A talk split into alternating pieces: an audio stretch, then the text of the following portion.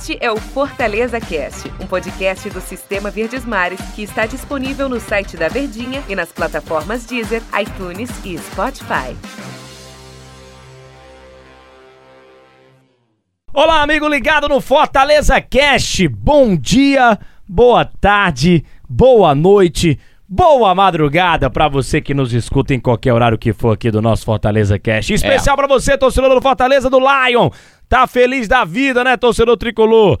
Eu, Denis Medeiros, aqui ao lado de Tom Alexandrino, que a gente chama lá na rádio, né? A elegância nos comentários. E aí, Tom, bom dia, boa tarde, boa noite, boa madrugada, tudo bem contigo? Vamos falar de um clássico nordestino aqui, Fortaleza Esporte. Tudo bem, Tom? Tudo bem, né, Denis? Tudo tranquilo, cara, no bom dia. Tudo tranquilo também no boa tarde. Mais tranquilo ainda no boa noite. E melhor ainda na boa madrugada do soninho, pra quem ouve, tá ouvindo a gente aí. Tudo bem, né? Tudo tranquilo. Tranquilo. O boa madrugada poderia, poderia ser o bom dia, né, também, né? Podia ser o boa noite também, né? Mas eu prefiro chamar boa madrugada. É, pô, É mais intimista, é mais né? íntimo, né? do- da, da galera da madrugada, né? Nossa grande produtora Marta Negreiros, que também é da, da madrugada, ela é da madruga. É, mas voltando aqui ao assunto principal. Acorda meio-dia. É, Fortaleza Esporte. Pede um iFood. né? Arena Castelão, propaganda, hein? Arena Castelão, 8 e meia da noite, Fortaleza Vem de encara Uber. o time do esporte e vem muito motivado com as duas Quase o primeiras... Stephanie, mas sem um crossfox. É, as duas primeiras partidas no Campeonato Brasileiro, Fortaleza foi muito bem contra o Atlético Mineiro. Fortaleza ganhou do Galo lá, lá no Mineirão, ganhou do Inter do Colorado no Castelão, jogando muito bem. Foi um massacre pra cima do Inter. E vem de um empate e depois uma vitória contra o Ceará, eliminou o maior rival, eliminou jogando bem. Foi um passeio contra o Ceará, 3 a 0 na última quinta-feira e vai encarar o esporte agora pelo Campeonato Brasileiro. Analisando o retrospecto do Fortaleza e analisando o que o esporte também tá mostrando pra gente, Fortaleza é muito favorito, hein, Tom?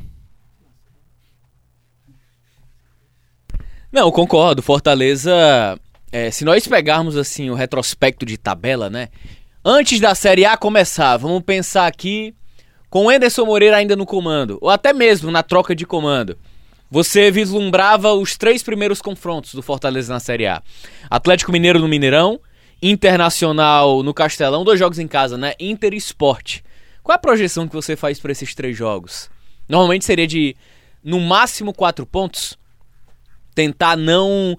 Tentar pelo menos empatar contra o Atlético Mineiro é muito difícil, só que a derrota é um caminho mais natural Ou dentro pelo menos do Mineirão. Três, né? Ganhando do Inter, mais ou menos No isso. Inter já seria mais difícil também, mas você tenta projetar um empate ali, só que com a obrigação de vencer o esporte.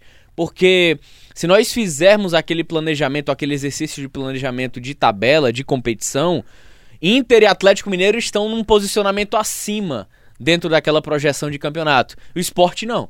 O esporte ele é do, do mesmo nível intermediário naquela busca ali por uma consolidação na Série A. Então, seria um planejamento de quatro pontos em nove. Só que, em nove, o Fortaleza ele tá muito propício a conquistar nove. Venceu de uma maneira realmente impressionante aquela virada contra o Atlético Mineiro no Mineirão. Melhor ainda e mais impressionante que aumenta essa expectativa e que cerca essa perspectiva do torcedor foi a forma como dominou, goleou, massacrou o Internacional. E aí vem o esporte, né? E aí a tendência qual é? Que o Fortaleza vença. Essa é uma tendência natural. Só que, diferente de outros confrontos, o Fortaleza ele vai ser testado mais uma vez. Porque ele deve pegar um adversário que vai se trancar. Ele deve pegar um adversário que vai se fechar, que vai jogar no contra-ataque, que vai buscar uma bola. Então eu acho que o Fortaleza, entre todos os cenários desenhados e conquistados pelo Voivoda agora, ele não tinha enfrentado um, digamos assim, uma grande retranca, né? Uma equipe com uma qualidade técnica maior, de um nível de competitividade maior, e aí eu faço um comparativo Atlético Cearense aqui no, no, no Campeonato Cearense, porque foi uma equipe que se trancou que tentou utilizar do contra-ataque como arma, só que tecnicamente é um adversário de um nível bem mais baixo do que o próprio esporte. E aí você vai pegar um adversário que nesse cenário obriga o Fortaleza a sair mais pro jogo, a ocupar mais os espaços, a propor mais a partida. Então acho que é mais um cenário para quem sabe se provar o Voivoda.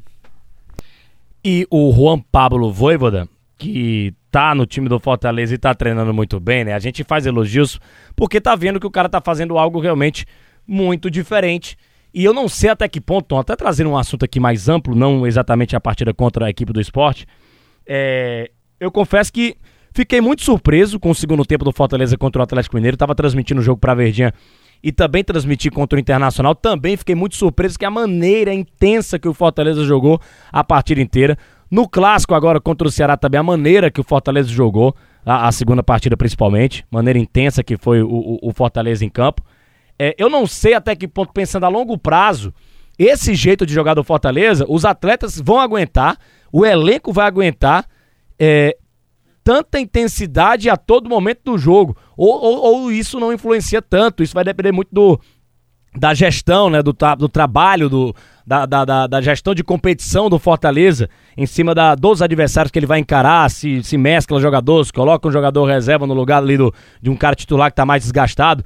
Mas o entendimento dos atletas do Fortaleza está tá sendo um negócio muito interessante da galera entender como, ter entendido tão rapidamente como é o jeito do Voivoda jogar essa marcação pressão, essa marcação alta e essa intensidade durante os 90 minutos. Isso é o que mais vem me surpreendendo. E eu não sei a longo prazo se o Fortaleza vai conseguir fazer isso no Campeonato Brasileiro, mas a preço de hoje está fazendo isso muito bem, então.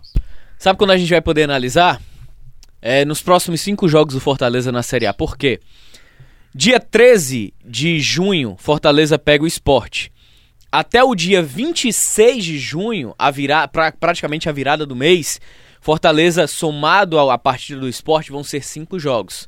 Vão ser jogos emendados no outro. Meio de semana, final de semana, meio de semana, final de semana. E aí a gente vai conseguir entender em que contexto está o Fortaleza. Se ele tem esses 11 titulares com algumas reposições importantes, ou se ele tem pelo menos próximo de dois, próximo de dois times titulares que consigam dar uma sequência a essa forma de jogar, essa maneira. Nós vimos no Clássico Rei que ele já começou a equilibrar esse desgaste físico. Ele já tira o Crispim do primeiro para o segundo tempo. Contra o Inter, ele poupa o Ederson. Só que nesse cenário também a gente vem entendendo que todos os atletas eles vêm mantendo um nível de competitividade extremamente alto. Tô preocupado ainda com o Tinga, né? Que é o atleta que mais jogou nesse modelo de mais intensidade. Porém, é um atleta que tem menos é, exigências físicas, né? Principalmente quando o adversário ele não impõe tanto, como por exemplo foi o Internacional. O jogo contra o Inter é um jogo que exige muito menos fisicamente do Tinga. O jogo contra o Ceará já é um jogo que exige mais, porque é um adversário que faz aquele vai e vem a todo momento. O jogo contra o Atlético Mineiro já exigiu um pouco mais. Contra o esporte, vai exigir mais também se o Tinga for esse titular. Então são cenários que ele tem que ir administrando. E como ele não teve tempo para trabalhar, ele vem tentando moldar isso jogo a jogo, ele vem moldando, moldando isso a qualquer fagulha de dias cheios que ele tem para trabalhar. Então ele tem um pensamento muito claro, ele tem um planejamento de execução para Fortaleza muito claro. E aí o que ele vai fazer agora é administrar essa rodagem, para não perder jogadores, para não ter o desgaste. E acredito sim que nesse primeiro momento, Fortaleza já, já tenha um time base.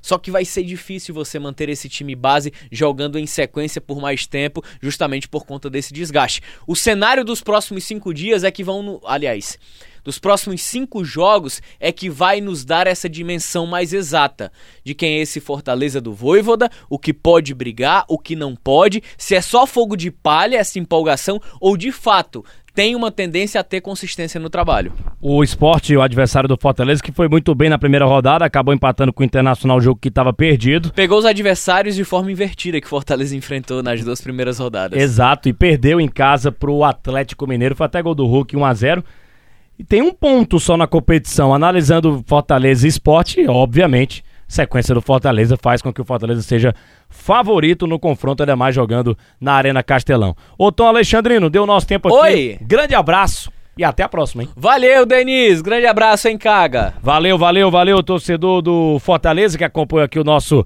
Fortaleza Cash. Até a nossa próxima edição. A gente volta trazendo Informações, debates do resultado de Fortaleza Esporte que acontece no domingo às oito e meia da noite na Arena Castelão. Valeu, torcedor do Tricolor, grande abraço, hein? Este é o Fortaleza Cast, um podcast do Sistema Verdes Mares que está disponível no site da Verdinha e nas plataformas Deezer, iTunes e Spotify.